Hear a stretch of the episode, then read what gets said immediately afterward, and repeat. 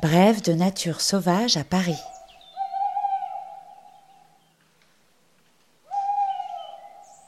Aujourd'hui, la chouette hulotte.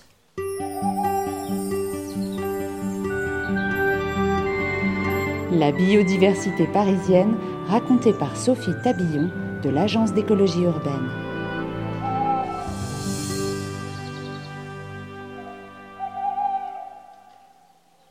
Très discrète en raison de ses mœurs nocturnes, la chouette hulotte est un rapace d'une quarantaine de centimètres à la silhouette trapue. Grise, brune et tachetée, elle possède une sorte de masque facial pâle, coupé en son centre par une ligne sombre qui rejoint le bec. Les légers cercles concentriques autour de ses gros yeux sombres accentuent son regard. Elle ne peut être confondue avec des hiboux qui sont très rares à Paris. Les hiboux se distinguent des chouettes par leurs aigrettes ressemblant à de petites oreilles au-dessus de leurs sourcils. Malgré une bonne vue, la chouette repère la plupart de ses proies à l'ouïe. Ses oreilles asymétriques, c'est-à-dire décalées l'une par rapport à l'autre, lui permettent de les localiser facilement. Le plumage soyeux et dufteux de la chouette est adapté au vol silencieux. Ses grandes plumes de vol appelées rémiges sont munies d'une frange soyeuse placée sur le bord d'attaque des ailes qui absorbe le bruit du frottement de l'air. Ainsi équipées, dans la pénombre du soir ou de l'aube, elles font sur les proies qu'elle a repérées. Elle dévore surtout des petits mammifères, mulots, musaraignes, souris, campagnols, hérissons, et des oiseaux de petite taille, mais aussi des coléoptères, des papillons de nuit, des lombriques ou encore des reptiles. Les proies trop grosses pour être avalées en entier sont portées sur un perchoir puis dépecées. Au sol, les pelotes de réjection s'entassent. Elles contiennent les restes de repas non digérés, plumes, poils, os, carapaces d'arthropodes, et attestent de la présence du rapace. Peu visible, la chouette hulotte est plus souvent entendue que vue. Tout au long de l'année, elle ulule dès la nuit venue. Elle est cependant plus bavarde et repérable en période nuptiale, en fin d'hiver et en tout début de printemps. On peut l'apercevoir parfois en journée, au perché dans un arbre prenant un bain de soleil. À la campagne comme à la ville, la chouette recherche des arbres âgés offrant des cavités pour faire son nid.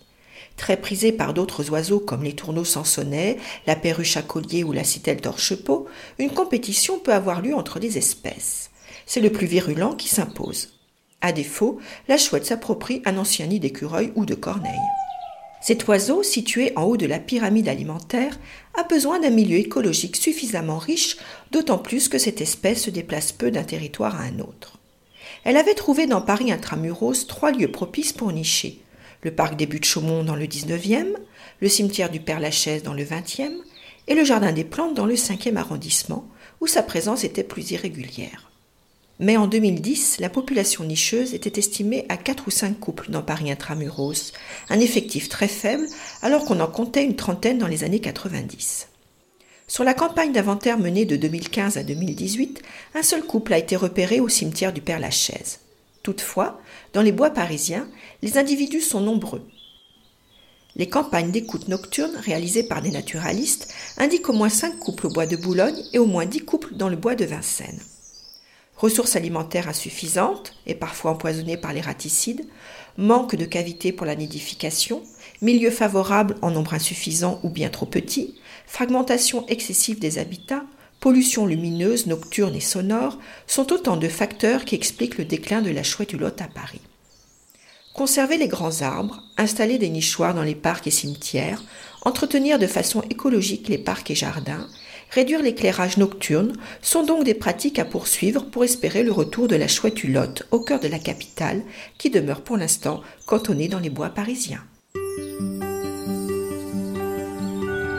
Tous les 15 jours, Bref de Nature Sauvage à Paris vous raconte la faune et la flore parisienne au creux de l'oreille. Abonnez-vous sur votre plateforme d'écoute préférée.